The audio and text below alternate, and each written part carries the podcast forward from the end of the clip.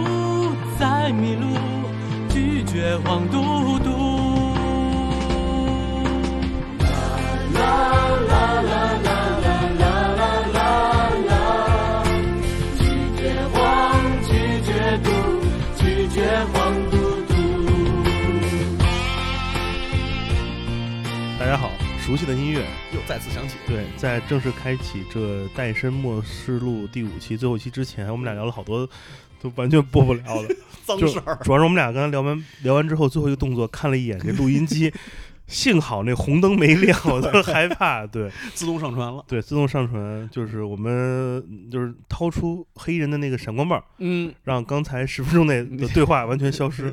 对，对，我们来迎来这戴森末世录系列的最后一期。第二季最后一期，第二季最后一期，对对对，哎，而且而且主要不知道第三季该录啥，嗯，嗯，一个是不敢，那个确实也不太敢。对，二一个是我们什么还能再见面，嗯，也是一个问题。对，这这这年就快过去了，二零二二年一转眼就没了，没错，我一点都不想念他。我也不想念他，嗯我一点都不想念这三年。我操，对我明年咱们还录吗？操！明年再说吧。再说明年不被逮就 就就就录对，枪毙了，毙了。我们也不唱国歌。对韩队韩队自己自己摘自己，对，那 个自己给自己摘到那个 摘到所里去。对，所以咱们可以明年约秦城一块儿录，哎，秦城监狱 或者那个那个那个哪儿，嗯，那哪儿，提篮桥那哪儿哪儿哪儿各种哎呗，哪儿哪儿哪儿。对。然后我们这个戴森末世录节目其实就是一个禁赌宣传类的节目吧，没错，没对。错。嗯呃，这个赌博这件事儿嘛，呃随时随时随时随地都在发生着。嗯，嗯，哎，这个上期节目其实挺沉重的，对对，我不知道大家有没有听我们这第四期啊？呃，韩队讲了一些真实的故事。嗯我们上期节目的小尾巴也留了一个扣子，呃，在最后一期的开头，由我来分享一个故事吧。哎，韩队上周已经分享了那么多小事情了，我也分享一个我身边真实的故事吧。嗯呃，这个故事，呃，就是最近这段时间发生的，嗯然后也是因为疫情的出现，才会又多酿嗯酿出这样一个人间的悲惨的故事。呃，我在呃疫情出现之前的一九年的时候，嗯认识了一个女网友。嚯，哎呦，你别想多了。哎，呦，我是认识了女网友及她老公，哦，还有他们家孩子，嗯。幸福的一家人。嗯。我是怎么认识呢？因为熟悉我们节目的人都知道，我之前在康麦 FM 有一个系列是放雷鬼音乐唱片的，嗯嗯。叫做《七封印》，嗯。都是那些曾经被封印起来的，很多人很多年没有人听的那种七寸雷鬼老唱片。呃，我在收集这些唱片过程中遇到了一个同道中人，这是一个住在浙江省的一个姑娘，她跟我有着完全相同的爱好，嗯就是超级热爱雷鬼音乐，以及在全世界各地就是购买、嗯参加参加雷鬼乐活动、购买雷鬼唱片等等。我跟她认识的时候就开始翻看她的朋友圈嘛，嗯有她一家三口人去日本旅游嗯露营，然后我看她去唱片店里放唱片，然后他的朋友圈的封面还是他家孩小孩儿嗯。站在椅子上，就是操控黑胶唱机的那个画面，我们就这么认识了。我们认识之后开始聊音乐，然后她说她跟她老公都很喜欢音乐，啊然后聊我们喜欢的音乐人，聊我们喜欢的唱片嗯，然后她也那个曾经那个帮我去外地，呃，买了很多唱片，人肉带给我，呃，就是人肉背回来，然后我们一起就是翻翻那些落满了灰尘的老唱片，我们就说啊这张好听，怎么怎么样，有很多快乐的时光。呃，这个姑娘帮我这个带唱片的这段时间，已经是我们认识有一段时间了。呃，她那会儿正好是到了二零二零二零年，疫情疫情发生了，她计划从老家搬到上海住，然后那个想在这边重新来来来玩儿啊，或者或者那个做一些自己喜欢的事情。当时我们聊的时候，觉得嗯挺好的，在上海时间长了嘛，呃，可以平时没事儿聚一聚，也不用跑那么远。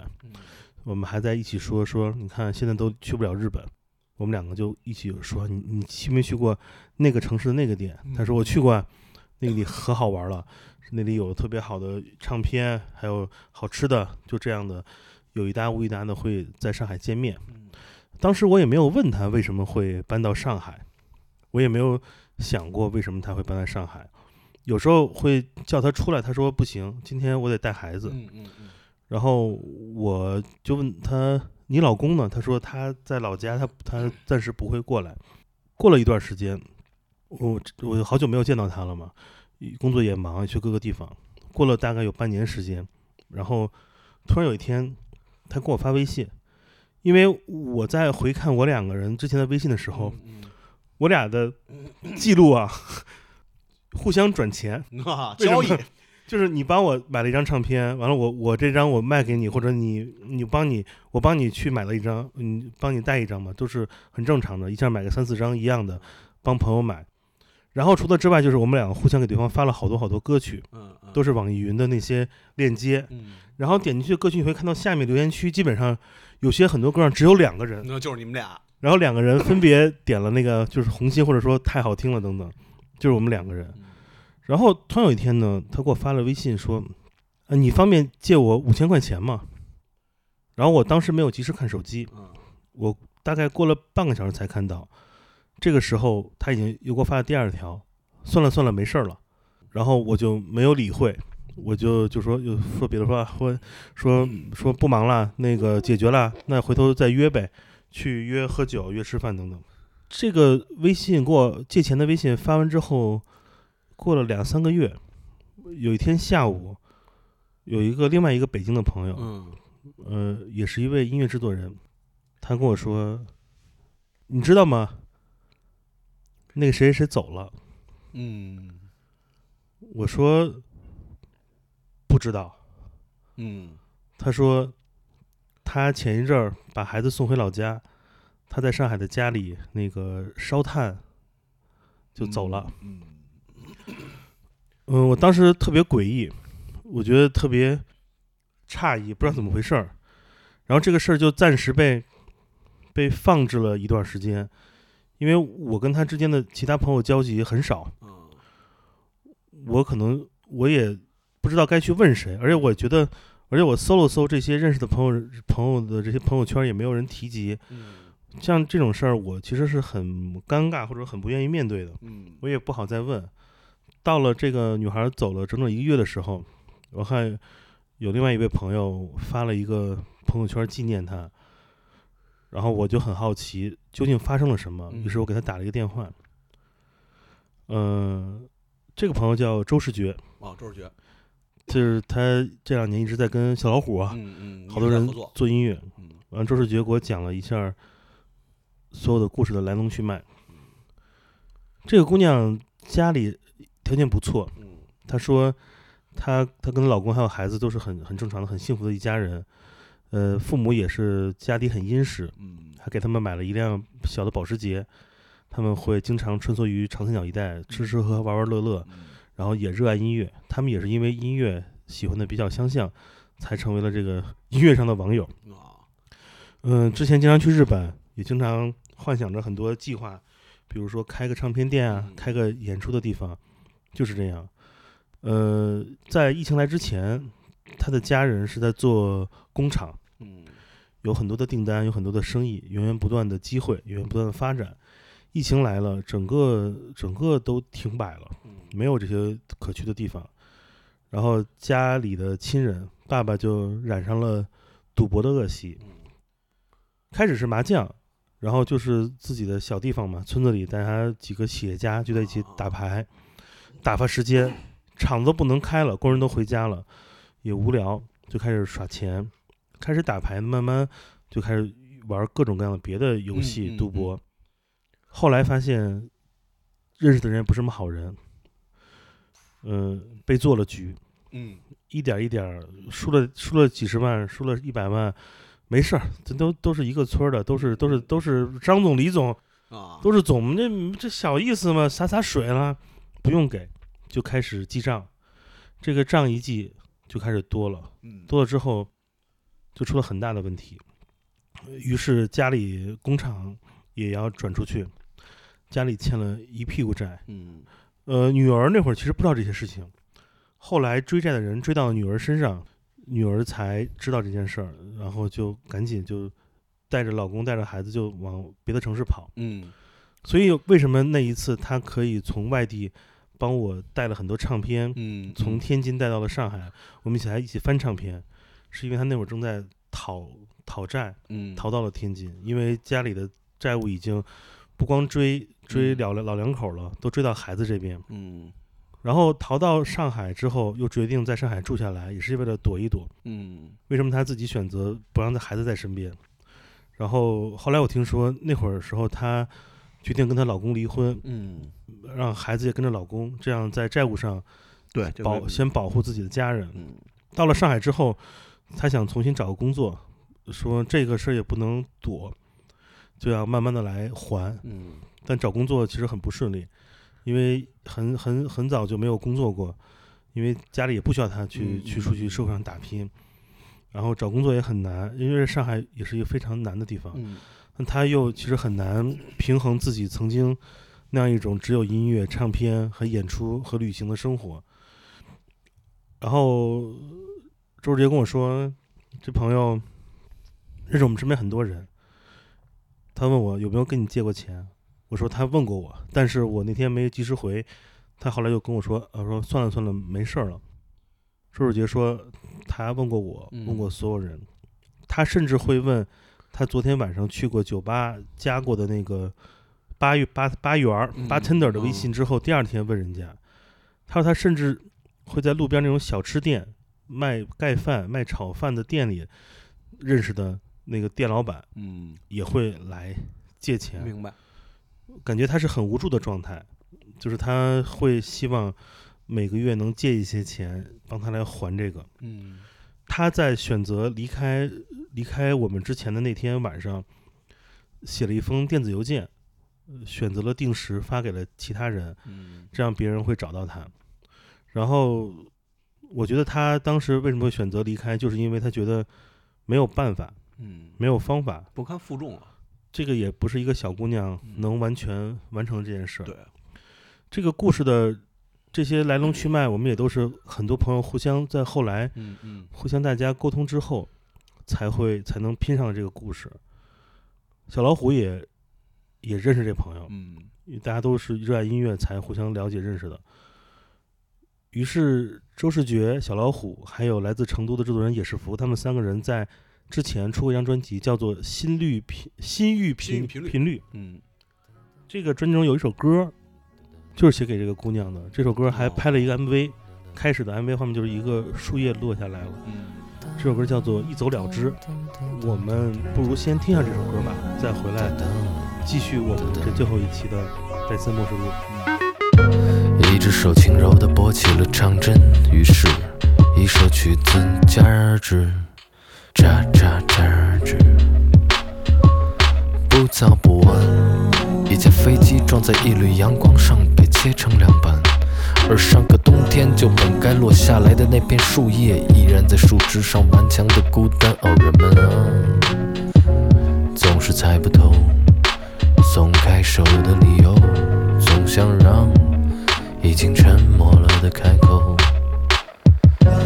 一只手轻柔地更换了一张唱片，不知道是爱让你摇滚，还是音乐可以保温，多单纯。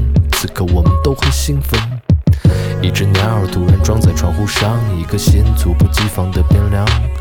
有人粗暴地提高音量，有人优雅地关掉音响，而我对你的印象总是像风铃一样叮。人们啊，总想让，总想让，总想让，在没风的午后，总想让已经沉默了的开口。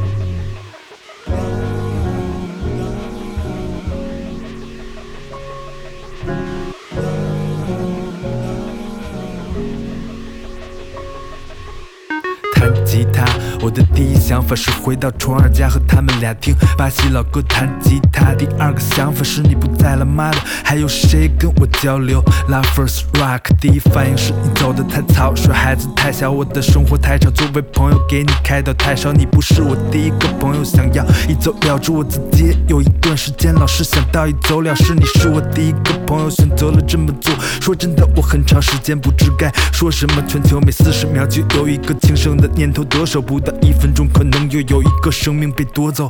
绝望和热爱只隔一线，咨询短见与转变只差一念。论吉他，最多的是他的不负责，其次是他的勇气，而毫无意义。这个人是已不再对他有任何意义。你永远与你热爱的音乐融为一体，当关于你的叹息和感激聚在一起。渣渣。愿你安息。I don't wanna die no more，更加踏实地的热爱生活。I don't wanna die no more，只想更加踏实地的热爱生活，只想心存感激的热爱着生活。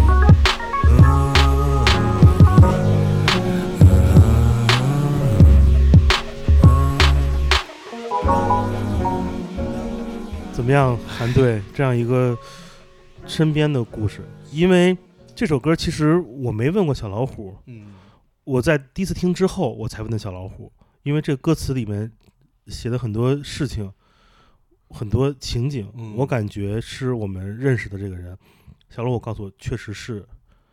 所以当我知道了这首歌曲背后的这个故事之后，我再听的话，其实这首歌是我不敢太多次听啊，嗯，就会总会想起想起那个还在你的嗯微信里的那个人，你俩之前的聊天记录还是音乐，嗯。还是帮忙买唱片的转账，还是还是最后问你借钱的那个瞬间，嗯，就忽然感觉一一个大的事件出现，人们的生活停摆，改变了自己原有的轨迹，进入了一个完全没有想过的陷阱，嗯。就改变了太多命运，所以，嗯、也是承沿沿沿接了上一期节目大飞讲的一些故事吧，嗯这又是另外一个我觉得由赌博带来的一个非常严重的一个一个问题，它已经成为一个社会性的问题了。对。哎，老虎这歌之前听的时候，我不知道这背后是这个故事，现在再听感觉就不太一样了。嗯这个，哎，其实有的时候你去想，我现在这么再回头再去看我身边朋友发生的那些事儿，就觉得，嗯，他们其实是幸运的，嗯。就是不管是怎么样，他们最后没付出生命。不管跟哪儿蹲着呢，对，不管在哪儿是在哪儿写信呢，对，跟哪儿卧龙呢，对，嗯对，没没付出生命，但是付出生命的人真的太多太多了，嗯。就是因为因为这个事情，最后让自己真的就不堪重负到这种程度，真的就你你你你无法去想象说，对你听故事，对听故事的人来讲，嗯他可能就是个故事。他离自己太远了，但是你要是对这个真的发生在自己身边那么熟悉的一个人就这样消失了，那种感受是是完全无法说用用用一种特别能够平静的去去表述的这么一种心态去那什么的。我记得我当时跟周世觉说，我说焦，因为他我们管他叫焦嘛，我说焦，你讲完这个，我觉得我特自责，因为当时我们没有借给他，嗯就是哪怕知道这个事儿是有去无回，其实这种我们生成长过程中这种关于明知有去无回，嗯但是也要借钱这种事儿其实挺多的听，太多了。但是没办法。后来娇说你不要这么想，嗯，因为他们所欠的那个金额，其实我们是真的是杯水车薪。没错。对，所以周世杰跟我说完之后，我其实觉得有道理，但是无形中你也会觉得这是一种因为你、嗯因为我的一些错过，嗯，会让会让不好的结局，这是一种就是打击了好多好多人啊。对，这个是能理解的，因为因为就算明知有的时候其实就是这样的，就是这是你你自己借给他的这一小小一点点钱，可能对他所面对的问题是完全没有办法去解决的。但是这个东西是可能在他最终走向要去结束自己生命的这条路上，能够说让去帮他一把，或者说去推他一把，那也许这几千块钱可能会把他往回拉一点儿。嗯，嗯，但是这种是情感上的一种一种一种负罪感。嗯，嗯我觉得这个反正是这几年来，我因为我们这个年纪，嗯。咱俩这年纪，其实每年都有一些告别嘛啊，。对，是，对，啊，尤其这几年越来越多，别别别别别，越来越多。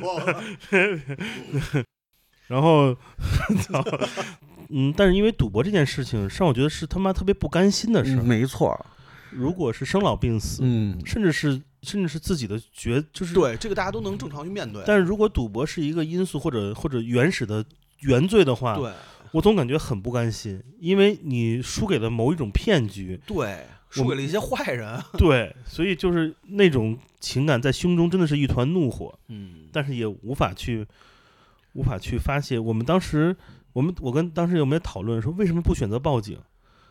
但是报了警又有什么用解？决不了，因为你这是欠别人的。对，然后就是这些事情，呃，让我想起了几年之前，嗯当时国内有一个所谓的产业出现，其实就是一种变相的黑社会嘛，就是嗯 P to P 的出现。啊，对，在那几年来，北京，你知道那会儿北京的建外 SOHO 一栋楼里面有多少家，就是貌似 P to P 的金融服务公司，嗯，实际就是就是按金筹岛君嘛，对，小额贷，一模一样。对。那这些东西其实，嗯，是成为了我们至今为止还是在很很大的影响这个整个整个国家一些就是最基基层的人民的对，生活的一件事情。而赌博就是往往就是其中一个小小的砖头一，个环节，这个东西衍生到了今天有有有美容的以以美容产品为为包装的这种 P2P P to P 行为，P to P 不就是骗骗图片吗？对，对啊，这就是太可怕了。这种东西太多了，所以我跟韩队今天在录之前也在聊，我们想聊聊未来有哪些坑，大家一定要避免，以及哪些东西越来越甚至比一番赏藏得更深的这种以赌博、嗯以这种博彩为诱饵的事儿嗯，来在我们生活中越来越多出现了。嗯，或者未来有可能会发生的这些，没错，因为因为其实这个赌博的方式啊，包括这个形式，它其实是是一直在演变，一直在进化。从最早的有实实物到最后无实物，你这东西真是 无实物，你说无实物赌博，我想的就是那个崔丁克抽嘴巴子。太真是太荒谬了，我操！这个防防防不胜防的这种东西，就是有好多那种，你想想从最早的这个，那我是孙中山，我活了，我说，哦，那太牛逼了！这你可以讲讲解冻百亿资产，我觉得你可以讲讲这个，这 这当时我看完我真的我惊呆了。那个这也是这这个按这个案例，大家应该都听过，好多人其实都拿这个当笑话讲，但是这个真的不是笑话，嗯这个是真实真真实实发生存在，而且真的骗到了巨大数额的这么一种方式。它其实它的它的这个这个东西跟赌博没有区别，对对，它真的没有区别，就是有一个人特别严肃的告诉你，我是孙中山，我没死，我有百亿民族资产等着你来解冻。你要帮我们把这个钱给过来，就是你垫钱给过来之后，然后我需要去跟国家去处理这个百亿民族资产，我要把它解冻，需要手续费，或者是需要一些前期的投入，然后解冻之后，这个百亿民族资产里会有一部分按比例分配给你。这怎么想的关键是真的有人上当，这个不得不提法制进行式，播过好多这样的案例，有几个节目真的是源泉，真的是源泉啊！法制进行时 有吧有吧黄金眼，对，我操，这个这两个真的是我心中嗯比走进科学还走进科学的，就绝对走进科学。当嗯时你一般正常来说，就是咱们身边人一一想一听到这个事儿的时候，大家就说这怎么可能呢？没有人会上当的。啊说为什么会有人上这种当？你不管是民孙中山活了，还是谁活了，还是谁是谁的后代，还是谁怎么怎么着了，就包括后来演变出来的各种网络笑话。嗯但是真真实实的，他就真的骗到了钱，而且骗到了巨额的钱。太可怕了！但是这个其实就说白了，就是利用了一种什么，就是你赌性。利用了一种大家都看过《侏罗纪公园》的心理，我是可以被解冻复活的，解冻，我操，太牛逼了，真的就是 僵僵尸肉解冻，猪猪颈脖颈肉什么的，我操，就是它它它其实这个它它方原理特别简单，就是赌性。嗯这个赌性是什么呢？这个赌性就是说我的小投入赌博的一个对啊，原则是什么？就是小投入高回报。对啊，就是百分之三百的 ROI 嘛。对嗯那个资资本是怎么说来着？只要这个，利润超过多少，就是流血的。对对 是的，谁谁说的来着？恩格斯还是谁啊？不记得了，不好意思啊。嗯然后那个，您看他其实这个就利用的就是这个，但是真的就有人愿意去赌这一把。嗯你看这个资本它是铁的，对，上面还带着 血血呢。惊了！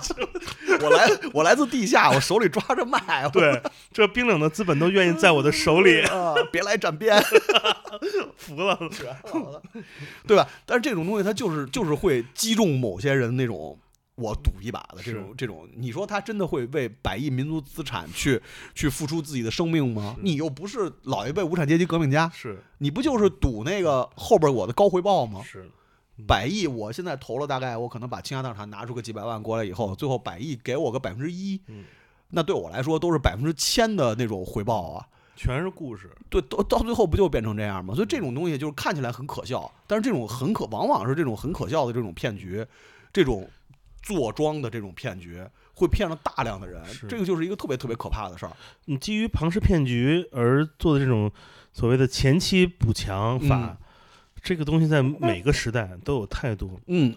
我前一阵儿看到最 最感觉到匪夷所思的故事，嗯，是一个庞氏骗局 卖迪士尼年卡的，就是一个好像原本价值几千元的迪士尼年卡，一人六百块钱买，嗯。他就是就是卖嘛，就东东就是用前期卖的钱，后面的钱买几张补前面补补嘛，嗯。就这种。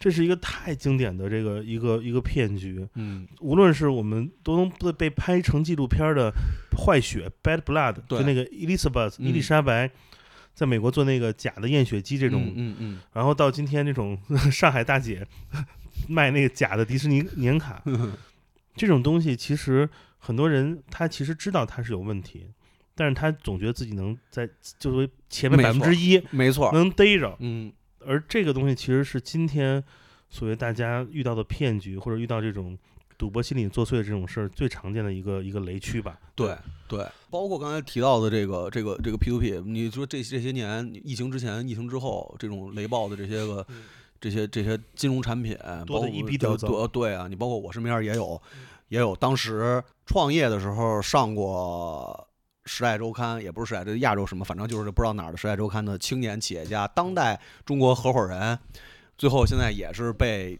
被各种追债，然后金融产品都跑到我这儿来了，问我认不认识老板。我说我认识老板，但是跟我没有关系。我有我同样的经历，我有一认识一对儿上海夫妻，嗯两个人家庭也很殷实，就是我我跟他们俩出去玩儿，出去之前怎么认识的？嗯是因为他们在艺术行业工作，嗯然后我身边有做画廊的人介绍认识的，两个人做了一个艺术艺术产品的这个放贷的一个平台。嗯这俩人我们每次出去，这俩人反正就是车都不一样。啊，这个我是怎么知道他们车不一样的呢？色儿都不一样，就这俩人起码六七六七辆车不不一样，有个有个小孩儿，然后呢，这个两口子在古北有一套房，然后在浦东有一个别墅，嗯都去家里玩过，一起玩过 PS 五啊，什么这种嗯都是就是就这种吃个饭也很正常。然后当时呢，我就帮他做一些什么事儿呢？就介绍一些朋友，嗯介绍一些设计师公司给人做做设计啊什么的，去他办公室参观，特好，特那种。然后呢，就是认识两三年之后，好久也不联系。突然有一天，他他们公司一个业务员儿，就之前认识的，问我说：“说你最近有有没有见过他们两个？”我说：“半年没见过了，怎么了？”他说：“啊，没事儿了，过两天等着看新闻。”我就没懂。过了一段时间，我发现有一篇推送文章，嗯是这两口子跑路了。哦就是 P to P 嘛，就是呃呃艺术品抵押，然后给人放贷，嗯然后但把这变成理财产品，然后卖掉嘛，根本其实是假的嘛。嗯然后就有一篇那种嗯财经媒体长文报道，说此人已经携款潜逃。我说我操，真牛逼！我终于认识认识认识认识认识犯罪分子了。然后我一看，卷款金额才一点六亿，我说 感觉也不 我说我这这是这个犯罪分子有点小家子气啊，就是。然后我看那推送里面开始滑，前面就是有说这对夫妻嗯。就是艺术行业行骗多年，嗯。第一第一第一行第一页就是他们俩跟马未都的合影，哎呦，因为好像还让马老师给当了什么名誉社社的那种。啊往下翻，就是跟著名艺术家合影，我就看见我在里面出现了。呵，然后我就把我就把这文章 发给了我们共同认识的朋友，然后我们就被我就被群嘲了好几好久。后来我就问怎么回事呢？就是两个人就是跑了，嗯，然后说两个房子都不是自己的，租的，车也都是租的嗯。和借的，嗯，呃，孩子是自己的，对？孩子 也是借的，还是自己的。公司的那个租金也好久没交了，嗯。然后那些艺术品呢，很多都是就是假的，嗯，然后两家的家长全都没跑，家长也不知道也不知道怎么回事儿，啊，然后说再知道他们消息，就说有进展了。我说啊，抓着了。他说不是，刚刚上了红通。嚯，我说哎呦，那我这回认识的又升级了。升级了，终于认识上红通的人对了，然后至今还能看到很多嗯维权的人在做微博发嗯送来寻找他们，然后至今也没有更新消息，嗯就是这样一个，就是你就前几天可能还一起去吃过火锅，对，然后去一块儿去展览看展览，就很正常的社交的人对。就没了。这个真的，这而且就是在最近这几年，这种情况真的特别特别的普遍，对，它变成了一个常态。而他们只是在疫情之前就跑了，他们是有预知未来的能力吗？那他们不告诉咱们，我操！嗯，就这个真的太太夸张了。就是我刚才说我那个朋友也是，但是他们更高级，嗯他们在出事儿之前就已经把自己全部都洗出去了。嗯就是因为他们在做那个事情，当时做的非常非常大，而且是什么号称是什么最早拿到牌照，嗯然后呢最早跟国家合作，然后最早怎么怎么怎么样。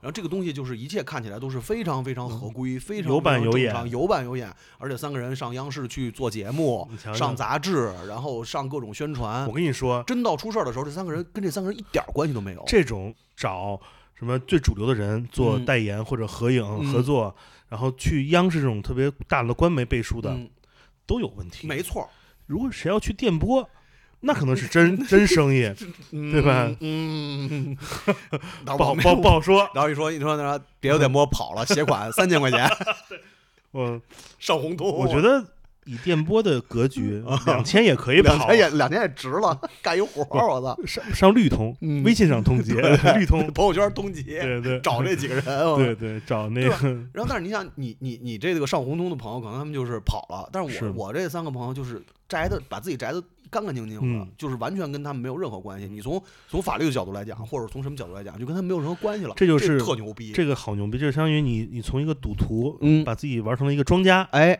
然后又全身而退，厉害，厉害，但是不可不可学，完全不可学，这个绝对绝对是错的啊！因为那会儿操追账的那个苦主。是都我那会儿还用微博的时候，后来嗯微博不是注销了嘛？然后就是我还用微博的时候，然后就是私信我说你认不认识那个谁谁谁？我通过微博发现你们两个人互相关注，嗯，然后你们两个人应该是朋友。我说我认识，怎么了？就开始给我讲述说，我操，太惨了，我太惨了，我操！后来后来我看了一下他的微博，他们有就是那种微信群五百个微信群无数，然后就每个人都是什么拿着自己的买房的钱、结婚的钱投入到这个里边，然后现在血本无归，怎么怎么怎么怎么样，太夸张了，我操！所以为什么要要国家倡导反诈？嗯，因为其实你老听诈骗诈骗，你觉得这个人骗你都一惊一乍的，嗯。那可不是，对，现在全都是温柔的小刀子，没错，慢慢的把你划开，嗯。让这个戒心全都消失，你就看到那个投资回报率那个数啊，哎。你，就看到那些成功案例、啊，勾着你赌，勾着你上这牌桌，这就跟你买减肥茶 没什么区别。没。错儿，到最后就是肝肾损伤。是的，所以这种就是很诡异，你就会发现身边有这样的人，嗯就像你上一期说的那个，就是就是在网上玩百家乐的那个，呃对，或者说你说那个胆儿更大那个，嗯，就是那个就是某总，嗯嗯，你平时看他真的是就是个完全看不出来，正常人，对，对，完全看不出来。所以咱们这个戴森系列往后发展，真的得走向那个犯罪心理学那块儿了。嗯，关键是咱俩不懂啊，咱还没犯过罪啊，对，咱俩都是老实人啊。对啊，咱俩那个就是反正对呀、做播客的嘛，能有几个坏人？真是的。做播客了，除了那个 除了那个那个那四个字儿，还有还有那个，对，就 除了走路侠不是 啊，就是反正是吧，对，走路侠是最可爱的，对，胆儿最小的。胆儿最小的。叫他去戴森，根本他就就他就，嗯，我可不去，你们那太脏了。我回家玩游戏去，你们那你们太社会了，我不喜欢你们。买鞋行不行对对，那多没劲啊！所以你看，其实就是就为什么说到这个这个金融诈骗，其实因为我一直觉得金融诈骗其实就是无实物赌博，是。它就是把把把扑克牌、嗯。把筹码、把这些所有东西变成了一个游戏，没错，一个游另外一种道具化对道具化了。嗯。然后这个游戏它可能是各种各样的东西，因为大家身边都有那种家人也好，或者说朋友也好，被这种新型的这种 P to P 骗过，或者是受或者上过当，或者是血本无归那种。我见过最夸张的是我舅妈，当时被一个什么鸭脖子的什么 P to P 骗了，骗了他妈五百多万。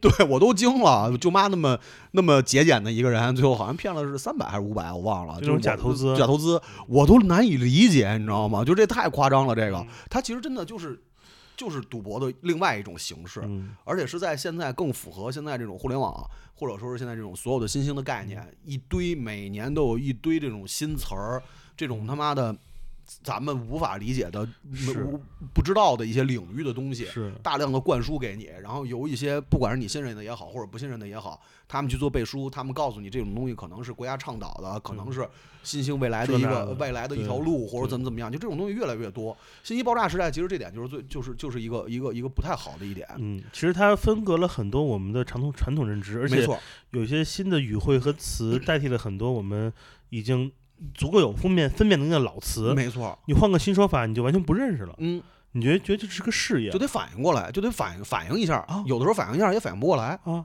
嗯就啊，我惊了，是嗯嗯嗯，你妈 FT！啊前两天我我还跟人说呢，我那天看那企划书，嗯，有人要发行什么中国民谣诗歌 NFT，我操，嗯就是你知道，当你电脑嗯接入一个文件是一 PDF，、打开之后上面写的是是中华中中国中国民谣及当代诗歌 NFT 项目的企划书的时候。就是你觉得这他妈怎么能是 PDF 呢？对啊，如果说打印出来纸，我能给它撕了，我撕不了 PDF，对，给它吃了，我解不了气，太胡闹了，怎么办？对啊？但是你想，现在其实就是这样，就是越来越多的人，就是你大家传统赌博的人，有很多人老百姓他是有戒心的，嗯，他有戒心，他知道，哎，这个事儿不对。你，看这赌博呢，这是赌博呢啊，这事儿不好，这事儿我不能参与，这事儿我不能干，对吧？又不是那些拆迁户，你想刚才像这 不是这这这拆，呃真的，当时那个做局抽水那帮人，好多人就是盯着那个城市一线城市的边儿上哪儿拆迁，因为嗯拆迁那个成本比较高嘛，是他就会盯着说，哎，比如这村儿拆迁了，他马上就过去，我带你去澳门玩儿去，不用你花钱，嗯，然后我安排你吃住。其实他们哪知道，你上赌博，你吃住就是不花钱啊。当然啊，对吧？然后他他们也不知道，嗯那帮人他也他也不懂，带过去之后，然后就拆迁款就没了，对吧？就就就就是几趟的事儿嘛，最后都没了，这种太正常了。你所有那个身边有拆迁的朋友，他们那种都有这个都有这种人，嗯但是这个事儿呢，就是对老百姓来讲，他有戒心，哟，听着就不对对我得琢磨一下，啊我操，你不是要害我吧？啊，或者说你比如哪天我跟你说，哎，我简直我我这儿有一事儿，就是咱局你带我去买玉器去啊，有一局，哎，我跟你说开出来这一刀下去，嗯这一刀下去咱就嗯三百万，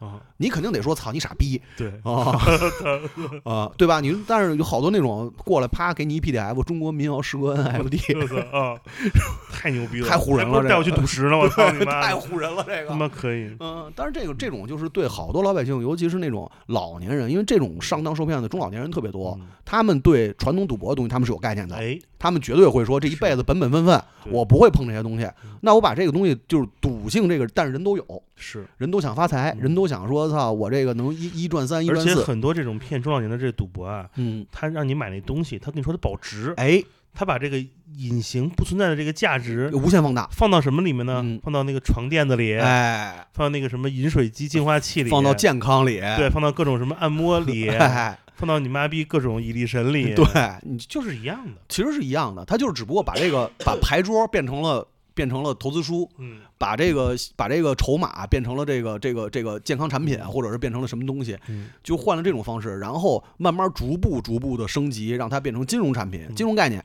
金融概念完了以后，高大上啊！对我那你说现在恨不得跟那会儿当股风那会儿炒股似的，我们现在就是股民，是。现在就是我是金融从业者，什么他妈金融从业者，那玩意儿跟他们半毛钱关系都没有，你这东西就非常可怕了。对，这是一些外外加而而外界赋予的身份对，来就是来迷惑你。嗯。哎，那你觉得现在年轻人嗯。以大家的认知教育基础，按理说不应该经常上当或者参与这种欺骗性赌博行为了吧？嗯，但你觉得有哪做哪些东西，年轻人会容易就识别不出来它的赌性，就容易嗯跳进去？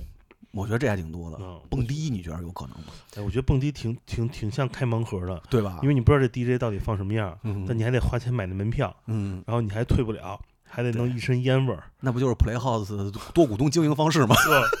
咱听众里没有 Playhouse 股东吧？我操对 PH 直头，别人是直投，然后所有人都是股东。嗯这家店我开的，坐这儿随便喝酒。我老觉得这他妈跟赌博没什么区别。我操！这是共共享经济 板板块的那个新骗局。对，对，但是我觉得好像年轻人，我因为现在年轻人在乎什么呀？我我总觉得好像是，如果要真是说想让那什么的话，年轻人最在乎的东西应该是最好下手的，现在年轻人不在乎，大家都不在乎，不在乎。嗯对也咱对，I don't care，爱东开健康生活不在乎，在在干别的。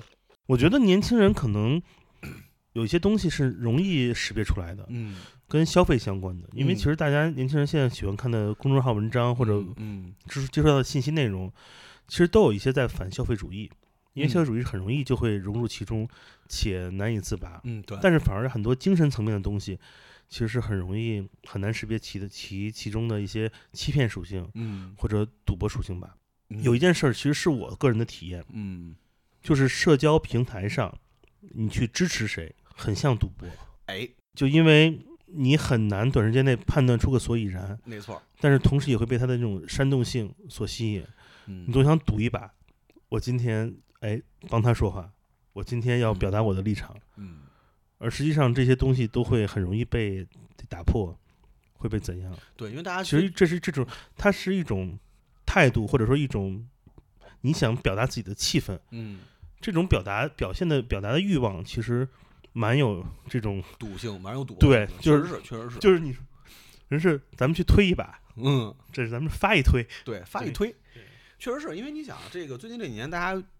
特别喜欢说的一个事儿就是又反转，对对对，反转了。哦，又反转了，明天又不一样了，而且反转的速度越来越快。是的，你就是就在不经意间，赌博最终最终就是一个选择的问题。嗯，红药丸蓝药丸嘛。你的选择，你的判断，你你，如果你是一个呃电脑的围棋选手，嗯在你面前有无数的 path 通路，你来选择下一步走哪里，由此推导出，就像那个机械决定论所说的那样，嗯你的每一个行为、每一个判断，其实是决定了以后所有的一切。而我们经常在做赌博的行为时候，没有这么复杂，对，因为我们做的很多赌博是在结果已定的情况下，你只是选择两个并不明白的入口，嗯也许两个门打开之后，后面没有正确答案。你做的选择虽然是容易，就只有一步到达结果，嗯但那个嗯结果不是由你机械推论出来的，而是就已经在那里的。所以大家经常会在赌博中看到的一些骗局，就是把这个你选的两个门儿包装的很让你容易推开，嗯嗯嗯，而那个结果是什么，其实跟你的选择没有没有关联。对，对，这个其实是赌博这件行为中蛮蛮害怕的一件事儿吧。嗯。我今天还跟大飞说，就是我觉得聊赌博有有一个名场面，是我就在我童年心里扎下根儿的，是我看宰相刘罗锅吧，对对，刘罗锅儿玩皇上，嗯。去他家吃饭，端出几碗饭来，嗯那个米那是咱都说盖饭盖饭，是那个菜盖在饭上面，嗯然后刘罗锅那里面是把那米饭扣菜上，然后皇帝他们翻开之后，里面那是那什么破玩意儿？压刘墉翻开，里面是什么？干净又卫生，那里面是大鱼大肉的。嗯这个他妈的把饭盖里面，他妈不就是纯纯的欺骗行为吗？嗯，我当时要看见，我觉得这这这这招绝了，太聪明了。哎铁齿铜牙纪晓岚好像有一集也是这个。哦，那是不是我记错了？记错了，应该是纪晓岚，是纪晓岚、和珅还有哦那个对对对对他们仨人去吃饭，对，不是刘罗锅，纪晓对，岚是纪晓岚。然后那个菜让让客人上，然后没错然后那个饭底下的菜不一样。对和珅最后吃那碗饭里边只有菜。然后纪晓岚还说呢，说说和珅，你知道这菜叫什么吗？嗯这叫吃着明白。嗯嗯嗯 然后和珅说，我这怎么越吃越糊涂？太可爱太疯了，那个那对个真太疯。对对，那是纪晓岚，我记错了，纪晓岚，我光看刘墉了，给我对对，我觉得这个是我真的觉得是一个特别好玩的名场面。嗯，对，但是你看到没有？我觉得以后啊，就是这种新形式的赌博啊，就是被包装、被美化、非常规的这种赌博方式，这种有实物的会真的以后会越来越少。嗯因，为现在年轻人其实说实话，那个就是互联网是第一位嘛，当然，对，基本上就是互联网是第一位，就是它跟世界的一个一个共存、一个一个沟通或者一个一个存在方式，其实基本上都是基于互联网。嗯，你在在平时的生活里边，其实大家就没有什么太多的自我了。是的，就是就是很很多情况下有可能会这样啊，嗯咱不绝对，但是真的有很多其实就是这样的。那个你你再往后以后，这种骗中老年的这种、嗯这一波过去之后，再往后很有可能就是在数字化上这个东西就会有一个有一个新的一种东西，它是完全基于一个无实化、无实物化的一个跟未来接轨的这么一种方式。再过十五年，我们就是那中老年。没错，哎，你说那会儿有什么能骗到我们吗？比如说那个那个井上雄彦再版手绘的 那个，每每一页单独给你画一份的那个 全彩收录的《灌灌篮高手》精精装纪念版，嗯呃，全球只发行十五卷，嗯每一页都是重新给你手画的。嗯虽然可能当时井上老人家已经不在了吧，嗯，但是用他的呃人工智能学习的给你画的，对，一听就特骗。嗯，然后一出来，泡泡说买啊，得有、啊，得有啊，嗯你这样的找一屋子给它供上。嗯，哎，这种东西没准我们就会会绝对的，很有可能，而且心这甘情愿。对，而且这种东西可以后可能会越来越多是，啊。嗯，尤其是你想，现在大家都在都在一直在这几年的一个一个那什么，这几年算什么呀？风向标、嗯人工智能、什么数字人生、什么这那的，数字人生对对吧？你你包括以后什么数据一直上传，嗯，然后什么现在你像现在这些大量的美剧都是关于这种，都是关于这种什么新的生活、新的世界的这种东西。是，以后再有骗局，其实真的可能就是这个东西了。他夺取的可能就不光是金钱的东西了。嗯，对吧？我我其实后来想过，说未来的赌博方式，未来赌博方式如果真的要达到科技，如果真的发展到那一步的话，到最后你付出的可能就不是钱了，嗯可能就是你自己上传那段人生，嗯，我操！嗯，那如果上传的是咱俩今天录制之前那十分钟对话，那就完了，那咱俩这洗不干净了，就就绝对洗不干净了，被被抛弃，被唾弃，得，得罪了。得罪了所有我人。算算啊，你看那谁，啊，那 谁那谁，那谁谁啊，啊，咱俩怎么办？被播客界除名，就完了啊啊，就肯定就完了。咱俩就被钉到了中国博客历上小耻辱柱上。对，对，就跟那个那个谁他妈似的，谁他妈 谁他妈似的。惊了，太二了。对，对吧？就这这这种东西，我觉得以后可真的有可能是会发展出一个新的、一个非常规的一个形态。因为到最后的话，我我我我觉得，你想，如果要真是说意识上传、数据上传的话，真到那会儿，就是一个真正意义上的一个一个世界村，所谓的这个元宇宙，对吧？你你在这元宇宙里边，钱重要吗？钱不重要是啊，啊、真的不重要。那对啊，那就共产主义了嘛。嗯，对吧？共产主义了，然后去中心化，就这些这些大词儿往上一附加，然后你在这成为这里边其中的一份子，钱就不是第一位的了。那既然钱不是第一位的，什么是第一位的呀？孙中山是第一位孙中。山是第一位的，百亿国有资产是第一位的。那到那会儿，没准儿就是操，我跟你再去赌的东西，可能就是我这段某一段片段的记忆，然后这段美好的东西，或者说是什么东西，然后最后被被被人剥取走，或者说夺走之后，然后附加到别人身上，让让无数人可以无数次看看到你的那些啊过往啊啊，那些 high time，对啊，然后你这些嗯。过往，然后被被被移植到别人的身上，然后变成别人的一个新的人生，传承一个新的人，我这太可怕了，这个我靠！每天每天都特丧。对啊，然后这个其实你想想还挺有吸引力的。如果你要真是说在一个数据人生里边，你肯定想的是什么呀？就是那既然是数字化、模拟化了，那我是不是可以可以除去我自己本身想保留的东西以外，我让我自己整个这段记忆，或者说让这个这个这个电子数字化这些东西变得更完美？那更完美我没有的东西怎么办？那可能用是用通过赌博的方式，或者说参与到一种新形态的赌博的方式之中，然后我用其他人的这些美好的东西来补全我自己这段。我这也太牛逼了！这如果能赌这个的话，嗯一一对一嗯中门对狙嗯兑换这个的话，我想赌，我想跟 C 罗赌，啊，我想赌一下 C 罗在接受采访之前嗯，那一天是怎么想的，怎么想的？呀？他们想什么呢？他是不是疯了？吃了疯狗逼了，嗯，三十七了嘛，很正常，人到中年。真的，我操，就是就是我能看到一个人，嗯一个帅男人，就是用流利的葡萄牙语嗯说着跟马保国想的一样的话，我他妈我就操他妈！那所以人家曼联反应多快啊，闪电鞭闪电鞭被闪了，对啊，马上就被闪了。真的，我觉得如果有这些，如果能交就是交换嗯这些嗯靠脑电波而嗯，传载的信号，这一定是很疯狂的一件事儿。对，太疯狂了。物质就已经无效了。对，其实嗯就是这样的。你真要是数字化了以后，物质我觉得对所有人来说都不在意了，因为你通过数据就可以得到一切嘛没。错，那到这会儿的话，那更注重的可能就是自己本身的东西这是这是你想想，那当时所有每个人到时候脑后都插着管儿，啊。每个人都能看到，就是在在这个叫什么精神原原网络里面、嗯看到彼此进行交换赌博，而我赌来的是别人的灵魂，嗯，在他剩下来一个月抓周时候的画面。你看到的就是他人生的第一次赌局，嗯，就由他第一次在床上慢慢爬起，而可知只有三四个月大的婴儿，嗯。这个时候的婴孩他的视力是基本没有很不存在的，嗯，他只能看他就鬼 对只能看着一个外形儿，嗯他就完全靠自己的本能和他的哪里来的那种天赋之力，去伸手一抓，抓了一个毛爷爷，嗯。抓了一根毛笔，抓了一个字典，开启了一个人生。你就在你就像是电影成为约翰马尔科维奇一样，嗯在在他的脑子里面观看这一切，这是你赌回来的，这个是一个多刺激的画面，对啊，真正真正的掠夺。真正的掠夺。嗯我觉得这个太牛逼了。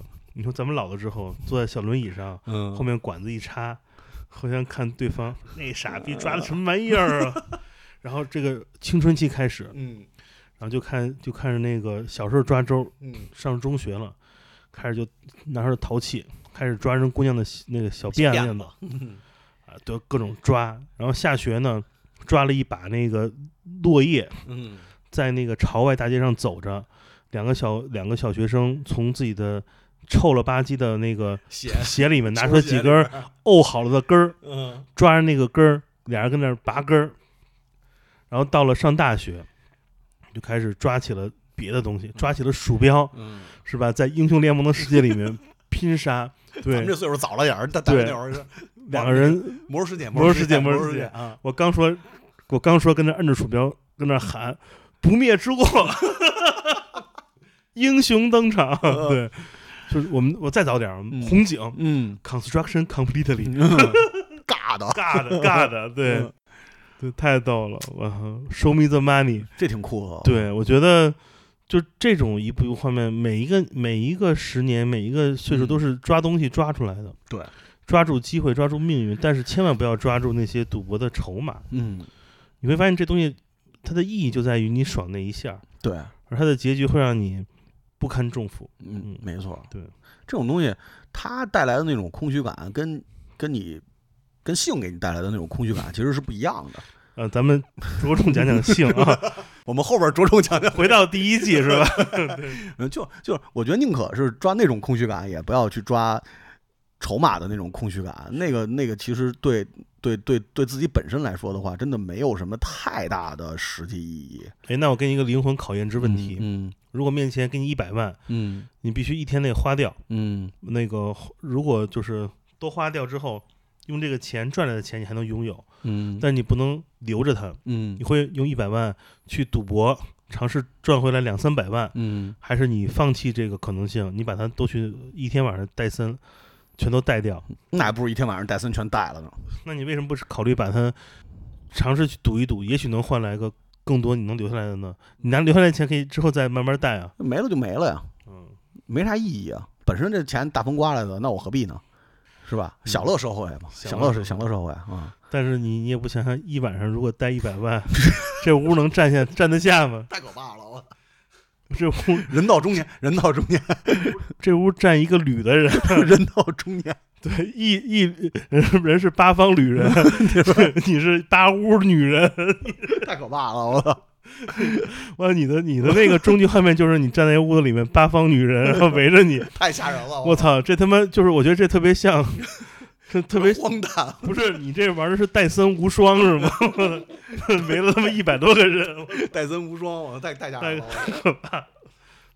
不能这样。还是还是过正常的生活吧。对，挺好的。我觉得我们两个这个整个这系列都是在一个陌生的城市过的，嗯对，伴随我们的其实只有两个东西，嗯，一个是六块钱一碗的那个素粉对粉，米粉，嗯一个就是呃二十块钱一杯的柠檬茶，嗯，非常好喝。就是吃着那种又便宜又能暖心的粉，喝着又冰又爽的柠檬茶，这不比推一把，不不比第一季、第二季都好吗？对对呀、嗯何必呢？我觉得享受方享受生活吧，是大家都追求的东西。我觉是得没有人不愿意享受生活，是，就是所有人都愿意让自己的生活变得更好，嗯或者说让自己更快乐。当然你自己快乐很重要嘛，嗯对吧？